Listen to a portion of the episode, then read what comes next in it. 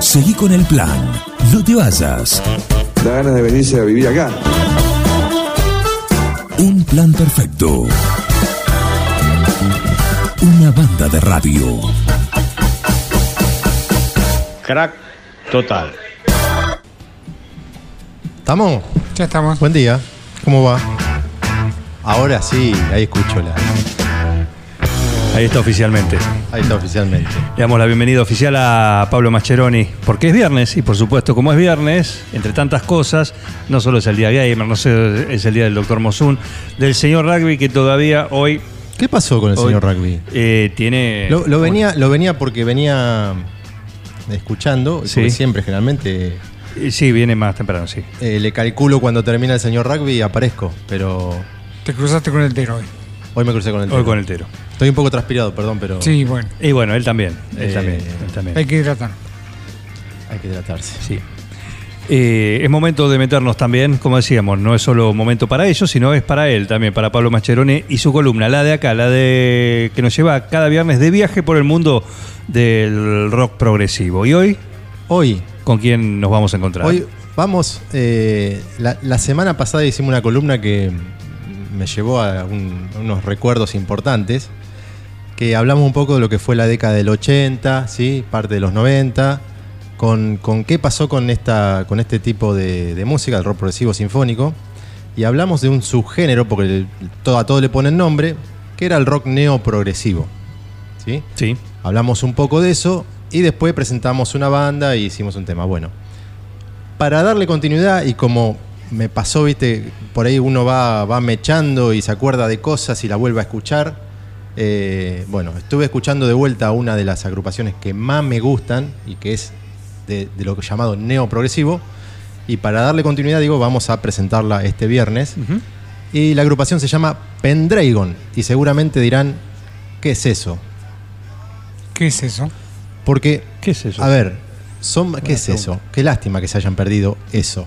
¿Sí? Que hayan pasado de largo esa etapa maravillosa. Nunca es tarde. Está... Nunca es tarde. Es más, eh, sí, traje acá los. Porque ahora voy a comentar algo de lo que pasó con esto. Traje los, los CDs originales, ¿sí? Los CDs originales. Eh, Pieza de colección. pieza de colección. No, no están a la venta. Por ahora. Son lindos como, como disco objeto también. Son, son hermosos. Es que cuando uno ve un, uno como uno de los dos que tenemos acá, estos, sobre Sí. todo los de cartón, con una producción, Claro. con un detalle, con un, Un arte. doble, Un arte un arte que tiene arte- muchísima información todo eso. Fantástico, todo tiene eso. mucha información, las letras. Y tienen esto, debe tener 25, 30 años. Eh. ¿eh? Y están bastante bien. Y sí, ¿eh? Están bastante bien. Hay otros que tengo que no, pero bueno, estos están bastante bien. Señores que han sido usados. Eh, mucho. Este, este pu- puntualmente creo que lo gasté.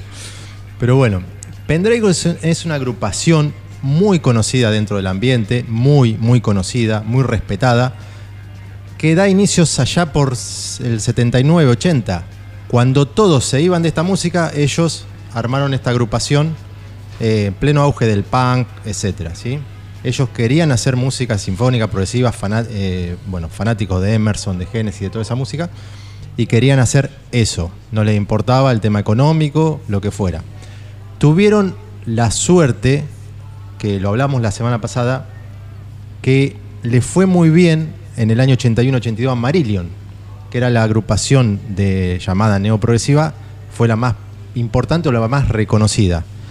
Y ese auge de Marillion le dio posibilidad a bandas como esta de meterse en el ruedo, de mostrarse y, eh, y sí, de ser importantes, de tener su propia, su propia discográfica, sacar discos, eh, poder girar por el mundo, más que nada en Europa.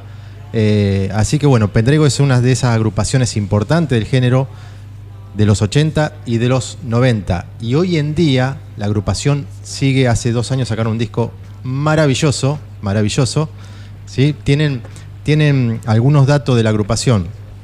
La agrupación está compuesta por básicamente por dos líderes, que son Nick Barrett, voy a tratar de no decir Sid, porque me, me- me sale, Nick Barrett, que es el guitarrista y cantante, que es extraordinario. Y si no lo escucharon, están a tiempo, como dijo Juan. Es increíble lo que toca la guitarra, el gusto que tiene para tocar la guitarra este muchacho. A vos, Bueno. Juan Manuel, te va a gustar si, lo, si tenés eh, algún tiempo, porque es maravilloso lo que toca la guitarra y lo, la- es es al estilo de David Gilmour, con esa característica, viste, que vos decís, la melodía, o de un Juan Jara, por ejemplo. Juan Jara. Claro, viste, está, está en, ese, en ese nivel, ¿sí? Caramba. Eh, no sé si llega, pero trata. Y, y- y el otro integrante es Clive Nolan, que es el tecladista. Clive Nolan, no se van a acordar, pero lo hicimos en uno de los capítulos, hace unos capítulos, pues ya vamos por el 37, 38, una locura. Eh, hicimos un capítulo que hablamos de el hijo de Rick Wayman, ¿sí? Oliver Wayman, con Clive Nolan. Yo traje en un momento eso porque tienen editados discos. Es Ahora, cierto. ahora lo tengo. Este Es. Clive Nolan, a veces hablamos de que todo tiene que ver con todo, este Clive Nolan es, Es- el líder de Pendragon. ¿Sí? Ya me está poniendo en situación que son ingleses todos. Totalmente. Y, Recontra. y tenemos a Juan Facino que nos da el dato también, ¿no? Que dice, y mira, Uther Pendragon es un rey mitológico inglés. No sé si tiene algo que ver. Es Muy- nombrado en el poema de Merlín. Muy, muy bien, Gracias, Juan. Muy bien, Juan. No tiene algo que ver específicamente con eso, pero sí es de algo de la mitología griega. Porque en realidad la banda se llamó Zeus Pendragon al principio. Ajá. Y después, por recomendación de. Bueno, de, de los managers y demás, Sí, dijeron, vamos a lo más corto y queda Pendragon. más directo, más. Sí, pero, pero muy bien el- la acotación de Muy Juan. bien, gracias. Eh, gracias. Como siempre. Eh, bueno, usualmente lo- los progresivos y bueno, los metaleros también tienen una gran mirada hacia el, el pasado, ¿no? Totalmente, sí. Hacia la época de reyes, dragones y cosas así. Sí, Viste que sí, de ese Siempre dato que, que siempre os sacan algo. Esta banda, por ejemplo, tiene mucho de eso, pero hay muchas, hay muchas. Y estaría Rata bueno Blanca en- mismo tiene. Sí, sí, eh, habría que- porque hay, hay mucho con eso, sí, de, de, de esas. La leyenda, ¿cómo es? La leyenda la del- leyenda del mago de la, y el hada. y el hada, una cosa así, Sí, sí. y un montón de temas. Sí. Eh, bueno, a ver. eh, a ver, hay una, hay una. Yo traje acá, por ejemplo, y voy a contar un poquito la historia de lo que me pasó con esto. Yo, 16, 17 años, la- la- cuando iba a Buenos Aires, no acaba, a Buenos Ah, Aires. No, muy bien. Sí, muy bien. porque me quedó y lo tuve, lo tuve que corregir. Cuando iba a Buenos Aires y, y- y tenía, tenía era, era mi debilidad el fanatismo de necesitaba ir, ustedes sabrán, se acordarán, calle Florida, Galería Jardín. Subí las escaleras y te chocas con Discover, que es una de las casas más famosas que venden esta, esta música, que hoy en día está. Hoy en día está ahí, está el señor Andrés Valle, que es quien debe ser quien más sabe de música, de, este tipo de música en nuestro país. Todavía la atiende y todavía está ahí y tiene bueno, unas páginas web increíbles donde publica todo lo de esto.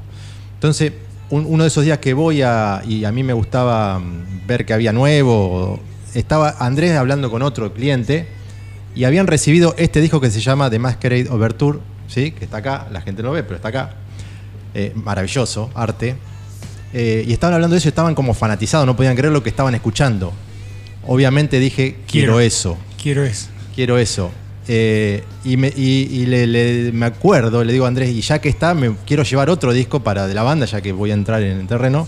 Y él me recomendó este otro, que no se ve, pero que es este. Que acá. también, sí. Bueno, fue algo increíble, obviamente, poner esto. Recuerdo, llegabas, ponías en, en Walkman, en Discman, en lo que sea, en Walkman no, en Discman, ¿sí? o en el equipo que tengas.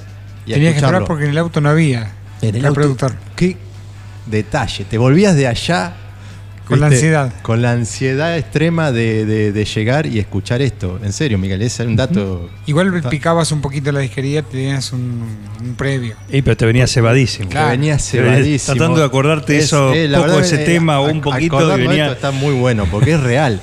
Y, y por ahí en el viaje, sí, bueno, yo no manejaba metro, pero o iba con mi viejo y por lo menos iba leyendo el librito, porque Claro. tenías el librito y iba sacando conclusiones con el libro. Es, eh, Anticipación del placer se llama. Anticipación de placer. Bueno, pero a veces los placeres que te, que te traías cuando escuchás es, pueden ser buenos, malos y muy buenos. Esto es fantástico, maravilloso. Fue algo increíble. Eh, es una banda que eh, nunca comercializó. Por ejemplo, podemos hablar de más o menos del género Asia, que sí comercializó y trató de hacer cosas eh, por dinero, entre comillas. Esto no. Esto nunca, digamos, le vendieron le- el alma al diablo. Siempre De hecho, tuvieron su discográfica propia. tuvieron su discográfica Un- propia. Después tuvieron, importante. tuvieron eh, como le fue bien, obviamente lo agarraron discográfica más grande. Pero nunca, si vos agarrás el primer disco de Pendragon, tienen 11 discos editados, Eso. 11, 12 discos editados, más los que están en vivo. Eh, hasta el último no vas a encontrar un tema que diga esto es eh, para radial o Hecho por dinero. Claro, es son discos que van con la temática 6, 7 minutos, entre 6, 7 minutos y 12 minutos los temas. Eh, los temas más largos, las partes rítmicas, son fantásticas. Vos te- viste cuando escuchás eh, melodía con rock progresivo, todo lo que quieras está dentro de Pendragon. Y, y bueno, y tienen, tienen, porque lo vamos a hacer en un futuro, tienen un disco esencial del género. Es esenci- este disco que traje acá es esencial y algún día vamos a hablar específicamente de este, de este maravilloso disco. Así que bueno, eso es un poco mm, la historia de Pendrago, totalmente recomendable para, por lo menos para ustedes dos. Ahora lo vamos a disfrutar, pero el tema este, ¿por qué? El y tema- los el que elegiste. están haciendo atenta escucha. Eh, por supuesto, ¿no? Por supuesto. Juan Además, incluido. Juan incluido, recomendable para Juan. Obvia- a ver, un dato, no son discos simples de digerir, no es un disco como de Asia, lleva sus escuchas, tenés que pasarlo dos o tres veces, pero son- esos son los más lindos. ¿sí? Después es como que le encontrás cada cosita que, que te llevan, te llevan y bueno, y querés escucharlo y volver a escucharlo y volver a escucharlo. Y son discos maravillosos. La canción que vamos a escuchar es, eh, es un tema de, de este disco, justamente, de, de Masquerade Overture, eh, que se llama As Good As Gold. Eh, empieza un minutito y medio tranqui y después explota de una manera que vas a ver el rock progresivo y sinfónica en todo su esplendor cuando explota el tema. 11 discos más los en vivo, En vivo, recién mencionaste, vivo, siempre sí. con la misma formación. La- Nick, casi digo sí, Nick Barrett y Clive Nolan siempre. Siempre. Después fueron, eh, fueron fluyendo en- el bajista Peter Guy, que fue el que más tuvo, pero eh, fue saliendo y entrando a la banda. Y lo que más cambiaron por ahí son baterista, que, que pasaron 4 o 5. Eh, ¿Sabés qué baterista pasó por Pendragon, por ejemplo? Uno de los mejores actualmente. Lo vimos con vos. Por ejemplo, Pablo Eh, Mascheroni. Pablo Eh, Mascheroni. Lo vi con Miguel Ibáñez, ¿sí? Eh, no, yo. no- él, es, él es Miguel Bengoa. él es Miguel Bengoa. Es Miguel, yo soy pero Pablo. Yo todavía no me llamaron. Eh, no creo que lo hagan. Eh, cuando fuimos a ver al señor Steven Wilson, el baterista que trajo Steven Wilson, que es increíblemente fantástico, bueno, ese baterista fue durante unos tres años el baterista de Pendragon, ¿sí? Cosa de ingleses. Y hoy es baterista de Steve Hackett. Ah, Todo tiene que ver con todo, Claro. ¿no? Que anda girando viene a la Argentina en agosto. Viene en agosto Steve con. Viene, Steve. Viene con, Mira vos. Viene, en realidad viene como un apoyo a Genetics, Sí, al Luna Park. a la Ajá. banda Argentina Tributo. Así que vamos a tener que, vamos a tener que ir. Sí. Mira vos. Ayer me llegó un aviso. de Sí, sí, sí, ya está. Al Luna Park con, con Genetics y él y como, como invitado va a estar por acá. Muy bien. Lo vimos a este jaque con vos una vez. ¿Fuimos? ¿Te acordás? Sí, sí, ah, sí. bueno. Como solista con la Porque a banda. veces nos olvidamos de, tanta, de, tantos, Sí, claro. de tantas veces que agarramos el auto y fuimos para allá. Eh, pero Con su banda.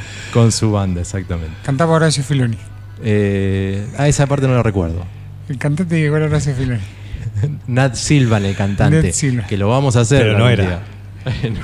Lo ves a primer golpe de vista Sí. y te lo confundís. Y- Horacio, Horacio haciendo rock progresivo. Ver para creer. Nat Silvan, ya lo vamos a hacer porque tiene muchos discos muy buenos solistas. Así que bueno, es un Muy poco bien. la historia de, Perfecto. de Pendragon, rock neoprogresivo, como quiera llamarle.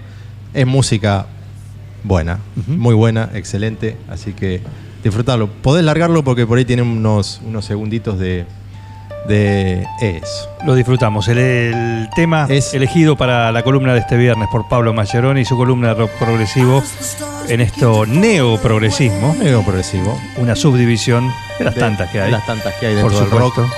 Sí, eh, a disfrutarlo. Esto es realmente, créanme, maravilloso. Gracias. Nos vemos.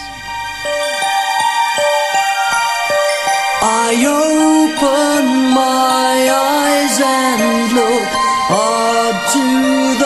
skies and I.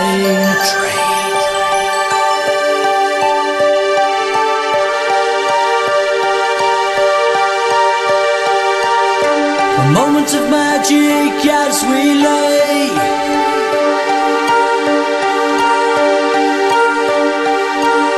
As candles flicker and the shadows play.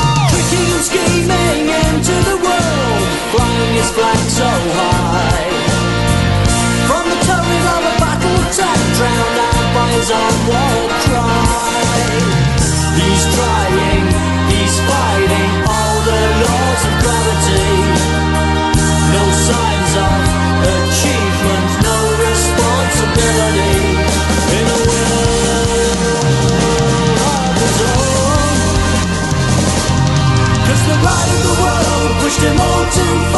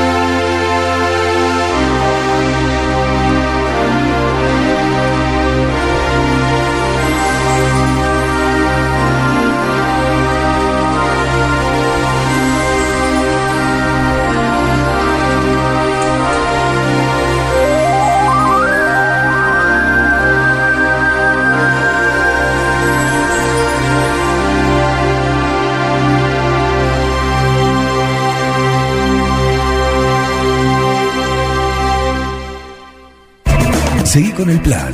No te vayas. No tienen vergüenza, ratero. Un plan perfecto. Rata. Una banda de radio. Paren de hablar, chicos, ahí, por favor. Estamos en vivo, ¿eh?